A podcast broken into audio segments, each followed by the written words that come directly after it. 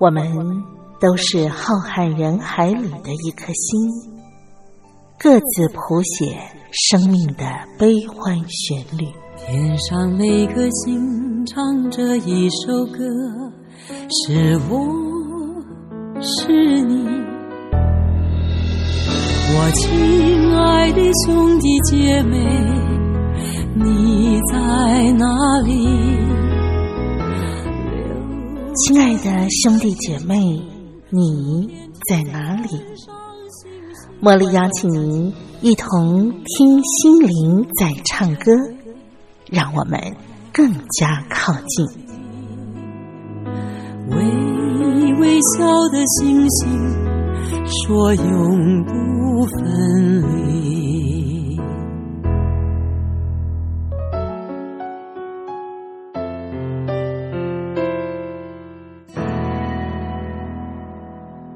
听心灵在唱歌的好朋友，我是茉莉，在台北问候您。感谢您每个星期四同一时间都和我在空中相聚，我们共度一个小时听心灵在唱歌。今天呢，呃，节目一开始啊，茉莉想要先邀请我们一块来分享一篇好文章。这篇文章是选自《宇宙光有声 CD 杂志》的文章，题目叫做《苦瓜的甘甜》。苦瓜是啊，在夏天的时候啊，夏季呢，在台湾呢，几乎家家户户的餐桌上呢，经常可以看见的菜肴。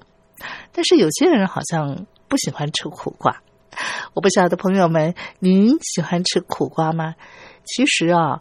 苦瓜呢是一道非常好的食材，而且有人说呢，苦瓜又有另外一个名字，叫做君子菜，也就是它有它自己独特的风味儿但是呢，它又不会抢了别的食材的风味儿哈，嗯，今天呢这篇文章《苦瓜的甘甜》，作者从吃苦瓜的。呃，过程当中呢，有一些心得的分享，我想我们就一块儿来拥抱书香。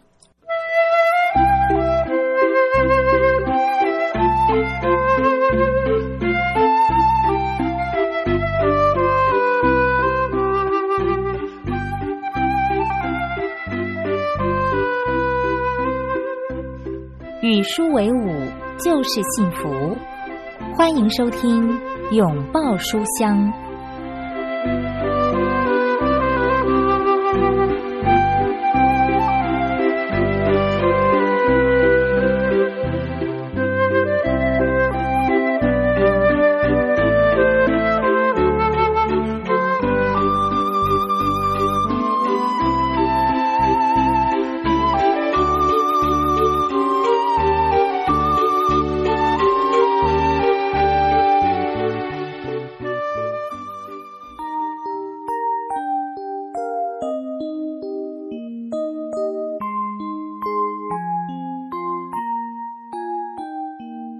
他绝不是饕客，他认为再美味的佳肴当前，最好还是只要七分让身体饱足，三分让味蕾回味。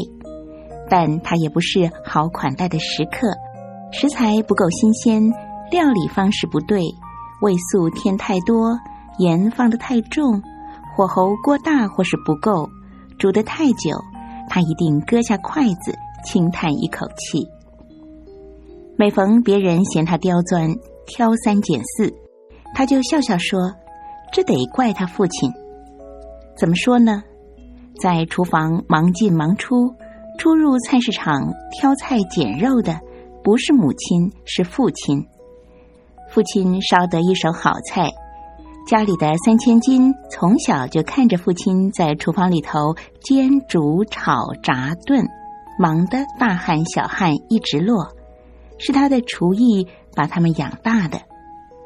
由于做菜讲究，三姐妹的味蕾都被熏陶的特别敏感，不好看的不吃，不对味儿的不吃，肥滋滋的不吃，太咸、太辣、太涩、太甜、太酸、太苦的一律忌口。父亲疼爱他们，每天桌上满满不同菜色，撇开不爱吃、不想吃的，还有许多对味儿的菜可以选择。婚前他从来没有为吃饭操过心，婚后没有上班，每天最重要的大事就是逛市场及下厨。也许从小耳濡目染，做出来的菜精雕细琢，端上桌的菜色一道道都是让人食指大动的好菜。有一次，因为地板滑溜，他一时大意，摔断了腿，也伤了背。住院加上复健，折腾了至少半年才好了七八分。这次意外让他可以提早知道天气是否要变坏。每当他的背开始酸痛，就八九不离十。痛得厉害的时候，往往连走一步路都倍感艰辛，待在厨房的时间也越来越少。以前是餐餐盛宴。现在是快速料理的简餐。两年前，他参加社区的养生厨艺课程。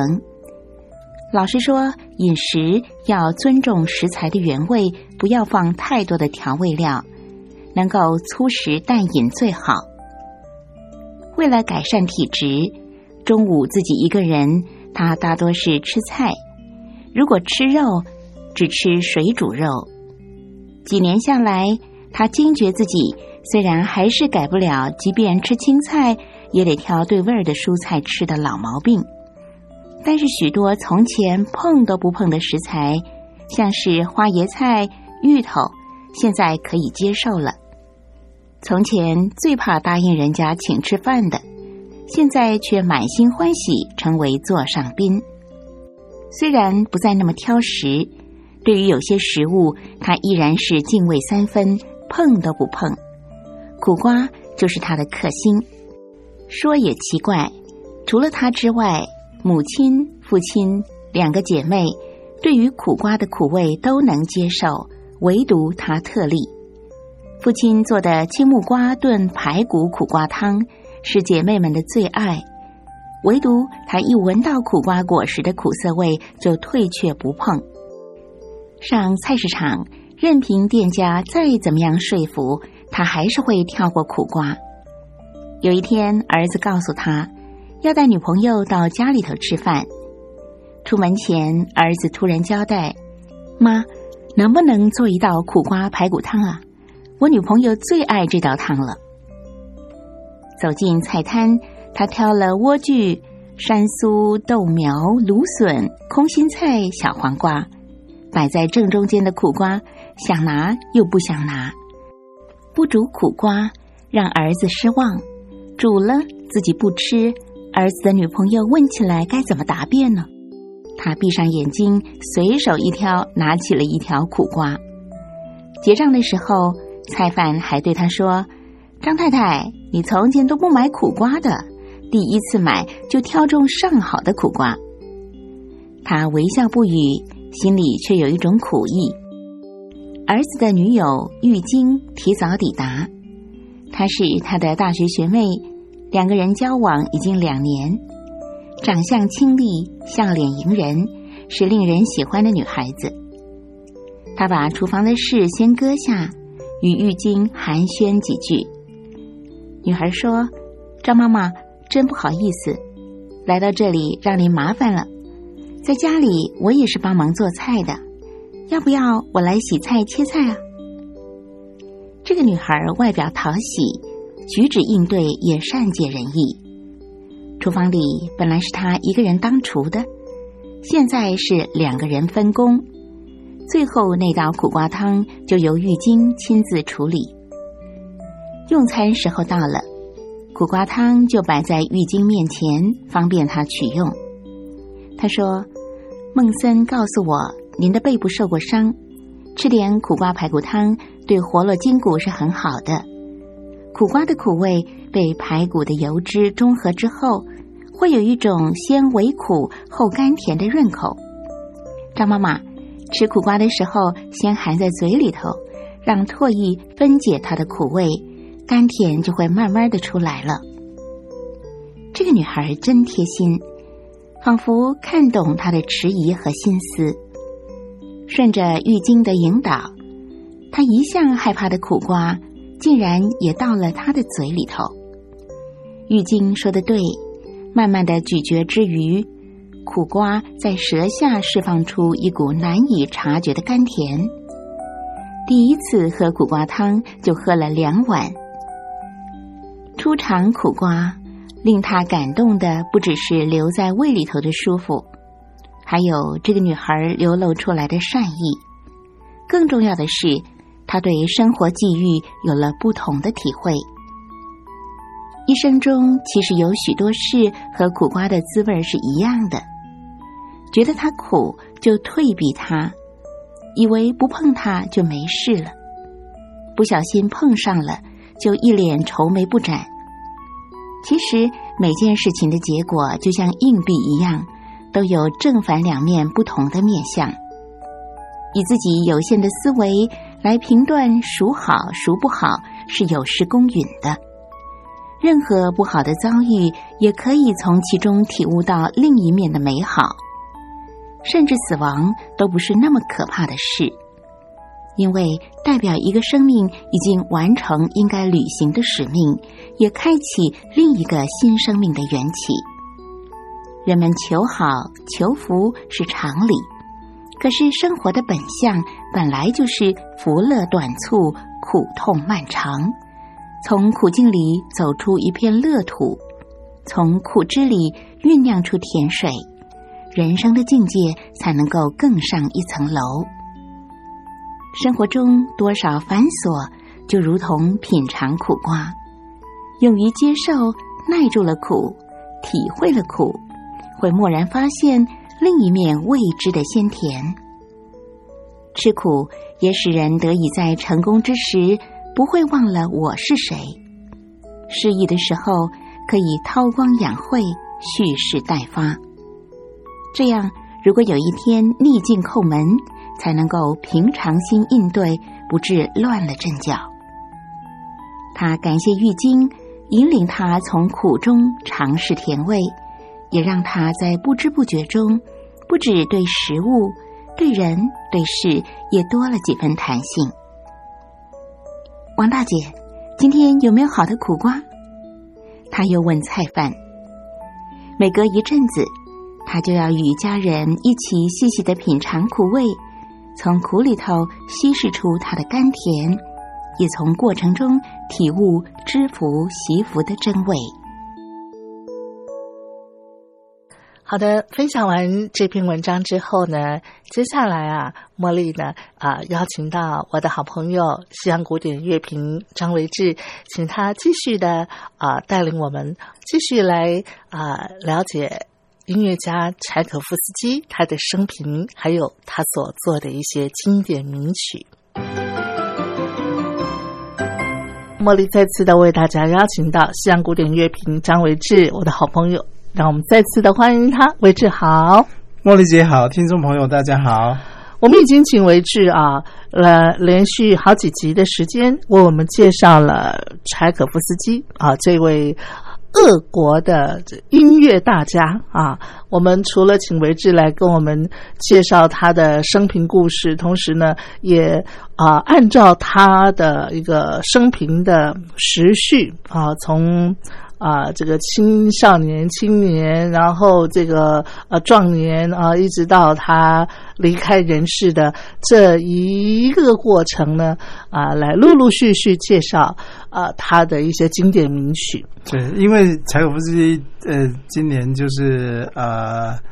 一百八十年的这个呃呃周年嘛，哈，对对对，生日周年是是，所以呃，所以今年从五月开始，要不是因为疫情，应该一系列的这个这个柴可夫斯基的主题来的，对对对对对，今年今年真的是一个怎么讲呢？就是很多音乐家也非常具有啊一个纪念啊年份的。啊一年啊，像什么马勒也是啊，是不是哈啊？贝多芬好像贝多芬年底是不是哈啊？所以贝多芬的应该是不会被耽搁了。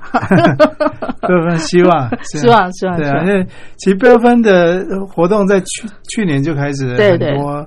呃，这个旅游界都在主办啊，国王也有一些一系列的音乐季都都安排，是，只是只是很多国家都已经宣布今年没有了哦，所以就不晓得说在在德国那边会会怎么样。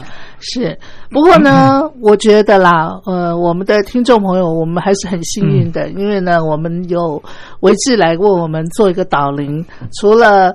为我们来深入的介绍柴可夫斯基和他的生平，同时呢，也来跟我们非常详细的介绍柴可夫斯基他的一些经典名曲啊的一些背后的一些故事。那我们今天要继续来认识柴可夫斯基啊，但是呢，因为呃，为了顾虑到有些听众朋友，您可能比方说没有呃这个连续的收听啊，或者是说您之前啊呃也没有收听到的话呢，所以呢，我们在今天节目一开始还是先请我是来为我们做一个前情提要，很简单的前情提要，好了，好吧？好，我我我们大概是从那个柴可夫斯基学生时代开始。呃，听他的音乐啊，是，就是他从他最早期，就是呃小时候青少年时期做的音乐开始，一直到他进入音乐学院。然后我们也提了说，其实柴可夫斯基，呃，他其实本来是学法律的，是，甚至在法法务部就工作过五年。对对对对。后来后来觉得是很难想象的。对，后来不能觉得自己不能误入歧途，才进了第一届的莫斯科。的音乐学院，然后到音乐学院里面，跟随着这个两位这个很有名的大师哈，在学习音乐。那学习音乐嗯的同时，就开始发表作品。是，嗯，然后也在那个时期，是柴可夫斯基啊，就是呃，就是他的这个展现了他的怎么讲？应该不能说展现，他展现的音乐的呃呃这个天天赋哦，同时也显露了他这个呃同性恋的倾向。是在当时同性恋不不为世人所接受的那个年代，他实际上走过一个很就是一个不能说的秘密放在心里面。嗯，那为了要。呃，让自己能够被社会接受。但事实上，他开始写出他第一号钢琴协奏曲、小提琴协奏曲的时候，他其实已经渐渐的越来越知名了。嗯，所以他也觉得应该要维护他的名声，是不是？就是符合世人的期待，期待，嗯，就结婚了。他就这么的结婚了。是。那这个结婚当然对他来说造成很大的痛苦。嗯，所以呃，才一年的时间他就逃了。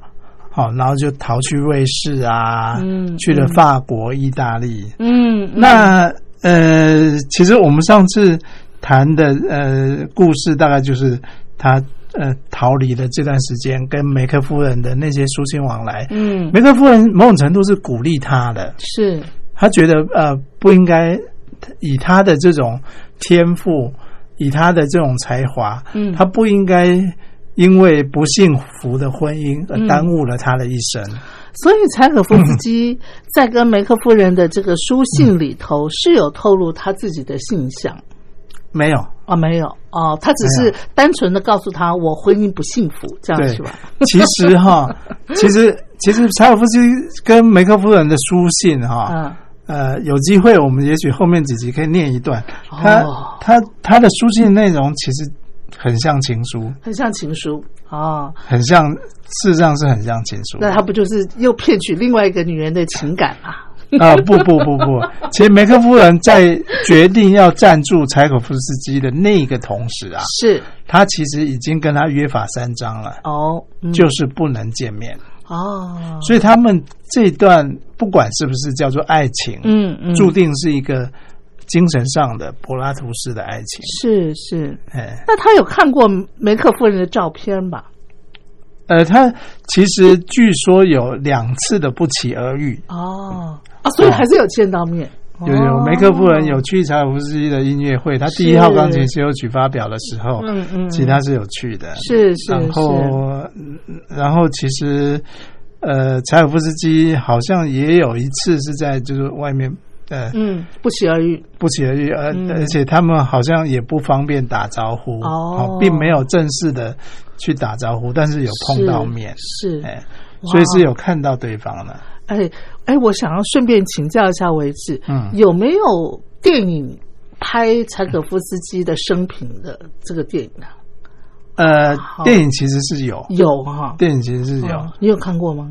呃，没有哎，好没有，因现现在估计是找不到了吧？因为我觉得柴可夫斯基的生平真的是可以拍成一部非常怎么讲高潮迭起这样子的一部那个扣人心弦的。真的好像都有画面，对不对对？对对，你刚刚在讲他跟梅克夫人不期而遇，或者说他第一次的这个钢琴协奏曲发表的时候，他去这个音乐会的现场，那那个就是一个很很可以抓紧观众心弦的一个场景。我我印象中有传记电影，但估计是五六零年代的，就嗯很古老的，好像也是好莱坞拍的。是，但是但是其实现在应该是找不到了。啊哦好吧但但但是确实他的故事很精彩，而且可以被后人描述的那么详实。嗯嗯，原因也是因为他跟光是跟梅克夫人之间的书信就留下两千封，是是，哎，所以他有这么丰富的书信资料。当时就是很流行写信啊，就是。嗯嗯呃，也不是流行，那是唯一的一个沟通管道。对对对然后柴可夫斯基其实几乎他跟谁都写信，他跟老师写信，跟自己的弟弟写信，嗯跟情人、同志们都写信。都写信，对，然后包括跟他那个呃无缘的这个安东尼娜对我正想问，那他有没有给他老婆写信呢？也写信的。好哎，他写信就是交代说 那个啊，我的这个月汇多少钱给你，是不是？然后呃，你这边家里头要帮我照顾好，是不是？他他他估计没想那么多。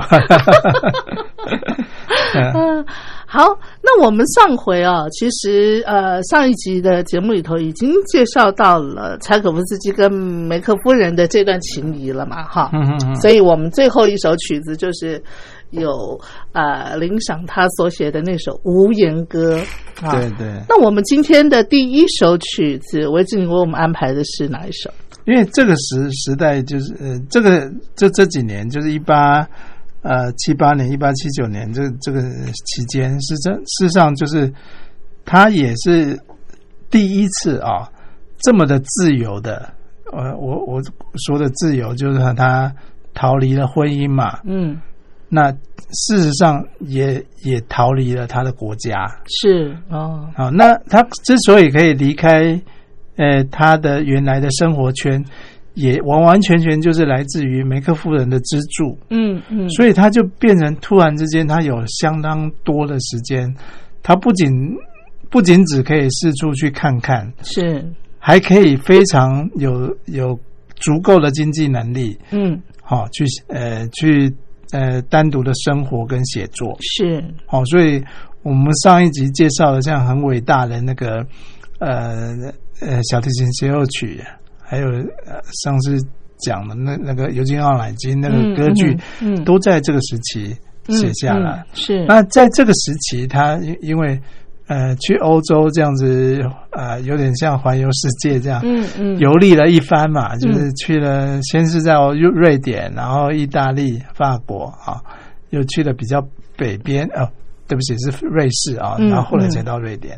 那像这样的一个游历啊，嗯哦，其实到瑞典哦，对还到北欧去哈，对对对对，嗯他几乎是环游了一一圈了啊。嗯嗯那这样的一个游历哈、也让他就是呃，就写下很多的回忆啊。嗯嗯他写嗯他其实写了很多回忆的曲子啦。嗯嗯哦，就是像这呃威尼斯的回忆啊。嗯嗯那今天我我们我们呃想要来介绍的的第一首哦，是也是一个很有呃地方风情的一首曲子啊、嗯叫做嗯《意大利随想曲》。好那这个意大利随随随想曲，其实柴可夫斯基在呃，就是在这个呃，就是一样跟梅克夫人的书信里面也提到，他其实用很多像俄罗斯的元素，那有一些是在就在意大利听到的民歌哦，就入曲了。是哦，那是一个蛮长的一个随想曲，但是我们截取其中呃一一一个一个段落啊、嗯嗯嗯，来欣赏。好，来，那我们现在就一块来欣赏，这是柴可夫斯基啊，他所写的一首也很经典的名曲《意大利随想曲》里头的一个片段。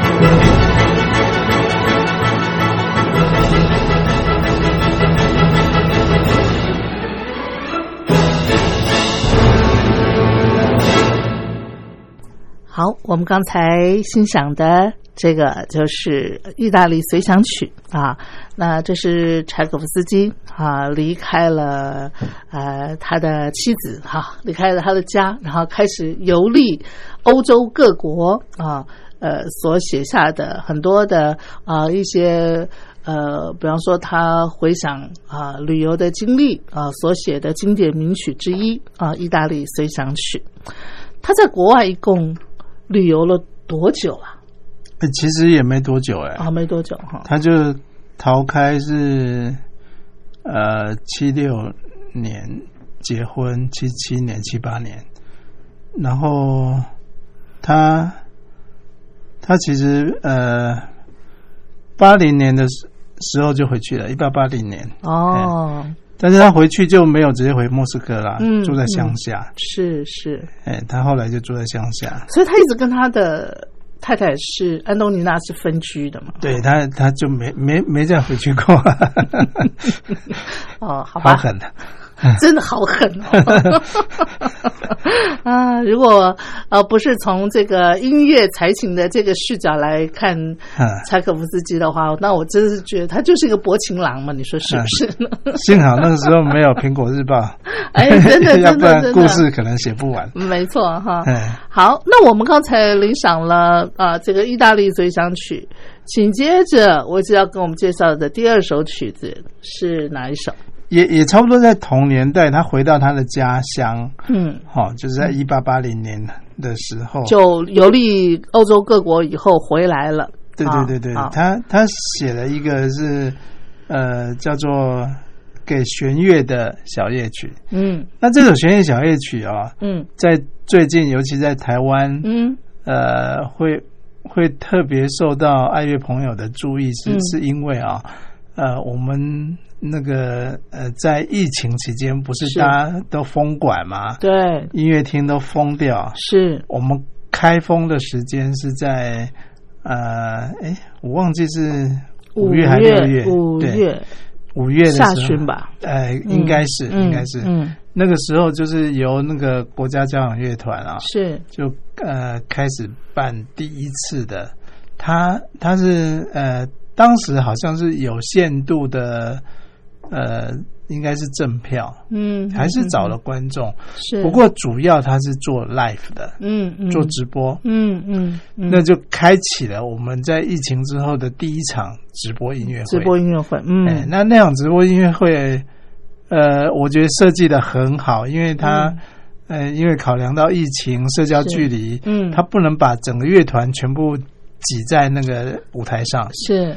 所以他就分别哈，呃，半场半场，哦，上半场是德弗扎克的呃那个管乐管乐哦，管乐的小呃夜曲啊。嗯嗯嗯。啊，然后下半场就是柴可夫斯基的弦乐小夜曲整场，嗯这样刚好一半管乐，一半。人也不会太多，嗯啊哈，然后另外一半弦弦乐嗯人也是少少的。哎，那进去的观众是不是要做梅花座啊？这样哎、对对对，那时候就是一楼，就是那个呃跟乐舞台同层的那楼就没人，哦，好好。那观众是坐在楼楼上，上二哦二三楼，嗯嗯哎嗯嗯，二三层比较远，是。哦所以保证不会有那种啊有风险。那个啊，风险，对对对对。然后 也也蛮有趣的是，呃，团员都戴口罩嘛，啊哈，那木管不能戴口罩，对啊管乐怎么办？哎？上半场木管很有趣，就是管乐跟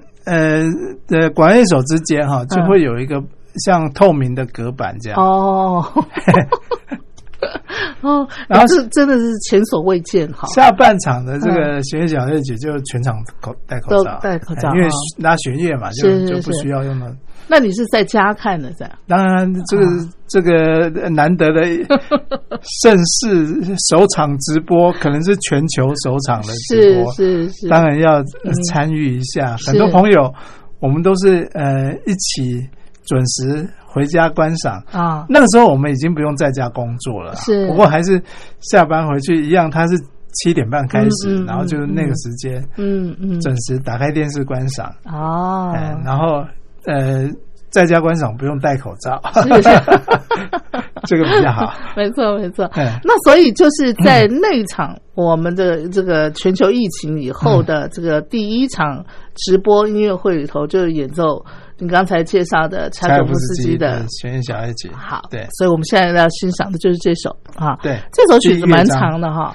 呃，这个曲子比较长，哎，对，尤其第一乐章它它它长度比较长，嗯不过我们就是、呃，可能听到一个段落，我们再来好，看，就把它拉下来哈，因为节目时间有限嘛。好了，嗯我们就一块来欣赏，这是柴可夫斯基的弦乐小夜曲。《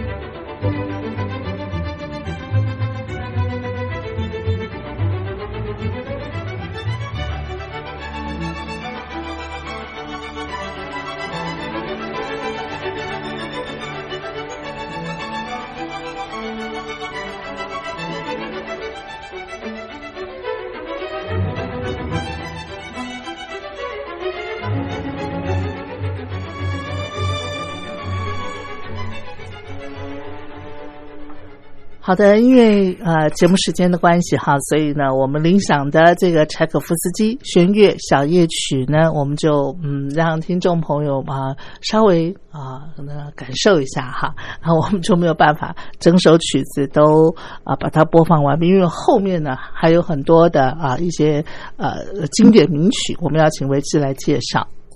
接下来，我我我想在这个弦乐小乐曲里面再挑另外一个乐章啊，哦，第三乐章。嗯嗯，其实第一乐章那个那个呃很震撼的那个，对啊，感觉上那个气势蛮磅礴的。对，那个是一个对，那个是在弦乐里面，我觉得。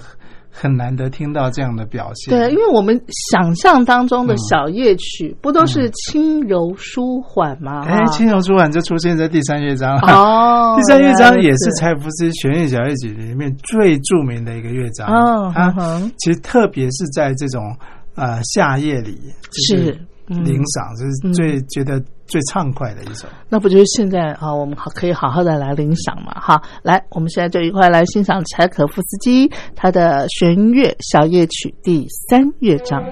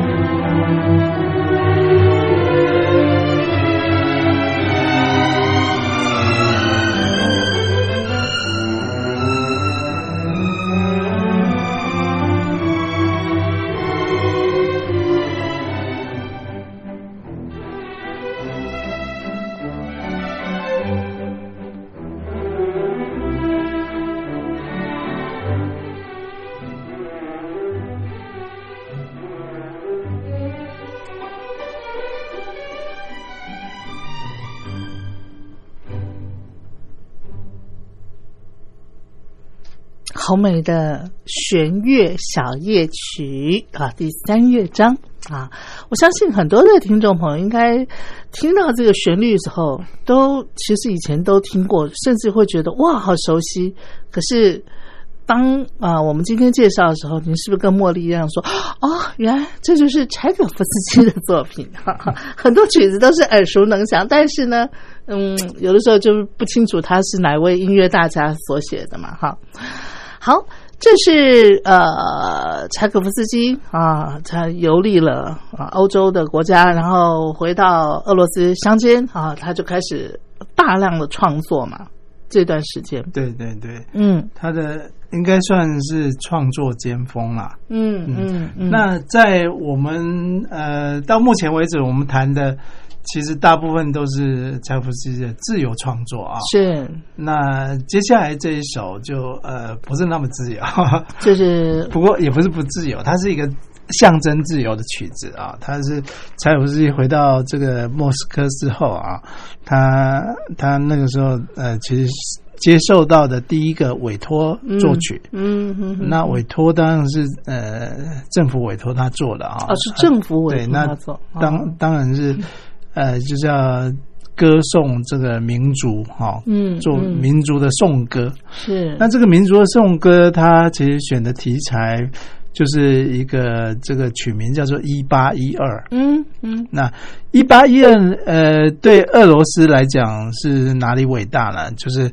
就是那一年，就是他们击败拿破仑嗯。大军，呃，这个呃侵袭俄罗斯的那一年。哦哎是。所以他们在这一年打打退了拿破仑。是。哎，拿破仑其实从呃这个西边崛起之后，就一直往边东边打，横扫千军，对，一路打到俄罗斯。后来是困在那个，就是是是那个，呃好像一方面气候让他们的水土那个士兵水土不服，对，困住了嘛。对，其实是、其实是那个就就冻僵了，嗯，冻僵，嗯 打到、嗯打到俄罗斯就打不动这个北极熊了。是嗯就就冻在那里了嗯啊、嗯几乎就不能打。然后其实整个部队也几乎就是因为这个天后的关系就溃散了。嗯啊所以嗯所以其实俄俄罗俄罗斯人也幸免，就是他他后来不用讲法文了。是 是是，嗯对，嗯所以所以这个也是呃，柴普斯就拿这个当题材。那嗯我们、呃早先嗯，可能是去年的时候，我们也介绍过这个这个曲子啊，是。它它其实是一个比较是交响诗的这个创作方式。嗯那呃一开始它其实曲子也很俏皮，嗯它从前到后，事实上就用一个叫做马赛组曲啊、嗯嗯来嗯串、是。呃这首曲子。那马赛组曲是什么意思呢？法国国歌啊，哎、就是法国国歌啊、嗯。呃然后嗯他把法国国歌从一开始哦，好像呃雄赳赳气昂昂的啊、嗯。到最后好像变得病恹恹的，哦，就把它变掉了、啊。这里头很俏皮的颇有深意哈，对，很俏皮的铺在中间，嗯然后最后当然嗯就是、呃最伟大的俄罗斯的颂歌，哦、是就是呃出现在最后一个乐段。嗯哼哼哼，哦，这所以嗯这里面从拿破仑的出征到最后俄罗斯的这个呃彻底的解放啊。哦嗯哼哼，呃，大概就是呃，我们我们要来听的这段，就是这个解放后的这个高潮，这个嗯炮声啊，这那个加农炮这个钟声啊，哦这个哦也一并响起，是是和平的钟声的到来。啊，这就是一八一二啊这首曲子的这个最高潮的部分嘛，哈。是是是，好，来，我们现在这一块来欣赏。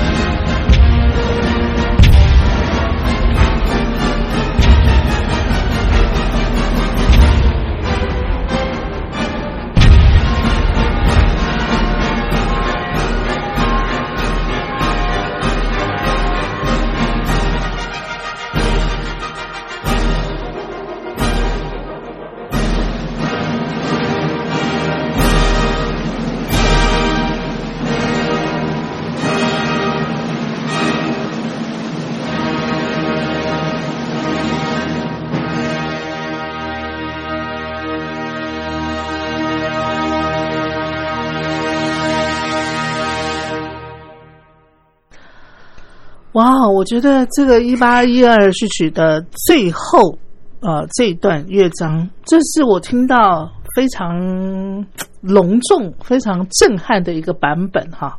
对，还有还有合唱歌声在后面，你看。对，确实这个版本很特别。这个、嗯呃，这个版本嗯，不仅加了合唱啊，嗯它这个尾音还拉的特别特别长。嗯嗯嗯，是那他是呃呃，指挥还蛮有名的，他叫做 Navi Jabi 哈、我们也介绍过这个指挥贾维。嗯哦，嗯那他是在呃 那个呃叫做古腾堡哈、嗯 Gothenburg 嗯的 Symphony Orchestra 交响乐团，古腾堡交响乐团嗯，指挥的这首曲子，是哎，所以所以看起来气势是很磅礴。嗯嗯。那这首歌本来本来其实就配备了钟声啊，嗯钟声是标准配备。那因为它的还有那个个炮声也是嘛。炮声是呃后来的演出的传统被加进去的。哦是炮声不见得有，炮声会用那鼓来替替代所以一。开始首演的时候不见得有炮，可没是没有炮声的，是不是？呃，首演不见得有炮声，哦咱们应该传统从哪里来？我我我我我也不是这么清楚。嗯嗯但是那个炮声几乎就变成呃呃所有的听音响的发烧友哈哈，必备的这个尝试啊。对啊当然就是手中就有一叠这个财富是一八一二，就是为了听那个炮声，听那个炮声，对，而且那个炮声，嗯有的以前有的那个唱唱片啊，啊他还要上面写个警语，啊就小心炸掉你的喇叭。喇叭。刚才在听这个一八一二的嗯最后的啊这个中曲的呃的时候呢，我还请教了红啊这个维志说，哎，是不是所有的交响乐里头最后有炮声的只有一八一二序曲？还有没有哪位音乐大家他们写的那个交响曲是有这个所有的乐器里头还包含炮声的？这样没有，他的没有炮声哈，炮声估计都是另外录的。哦。哎，估计的炮声是有有节奏，有是要在拍点上没错，但它很难在一个音乐厅里面就一起演出。不过钟声倒是可以啊，钟声可以，钟声，因为这首呃这首曲子的首演就是在莫斯科大教堂，嗯嗯，哎，也也是那个柴可夫斯基上里举办的地方。哦，那他也也是呃委托呃这这首曲子的主要的单位嘛，啊是所以所以就是在这边做做演出。嗯，那所以他教堂本来就有钟声，所以他其实到最后钟声是可以搭配的。是是。哎，好。我们今天呢还可以再介绍一首曲子，而且这首曲子必须要比较短一点的，所以请维志来给我们挑选一首好吗？好，那下一首我们就来一首呃轻巧的短曲。哦，柴可夫斯基其实回到莫斯科，呃，回到俄罗斯之后，他就是在都市跟乡下，主要住在乡下啊、嗯嗯。这样子往来哈。是。然后他其实也写了很多小曲哈。嗯哼，那其实他在人生不同阶段里面，比如说在音乐学院的时候写过罗曼曲啊，嗯哼，到呃这个时候算是比较成熟期啊，嗯。也写出像一八一二这种大曲子之后，他也做了一些呃叫做呃叫做六首呃小品，哦，六小品里面啊，其实就有一首还蛮有名的，叫做呃忧伤华尔兹。啊，忧啊伤作品华尔五十一啊嗯的第六首。是，嗯，好，那我们就安排在今天的这一集里头啊啊，最后来播出。啊，我们是不是已经走到了柴可夫斯基的，算是他人生当中的晚年的年对。啊的嗯这个段落了，对不对？对对对，所以我们预估呢，可能下一集就是我们柴可夫斯基的系列里头的最后一集了哈。中曲中曲哈，好，也在这边先预告，然后请听众朋友不要错过哈。好，那我们今天的节目呢，就在啊、柴可夫斯基他所写的这个六小品里头的忧伤小夜曲，好，要跟大家说再见。那为止，我们下回见喽，好，好拜拜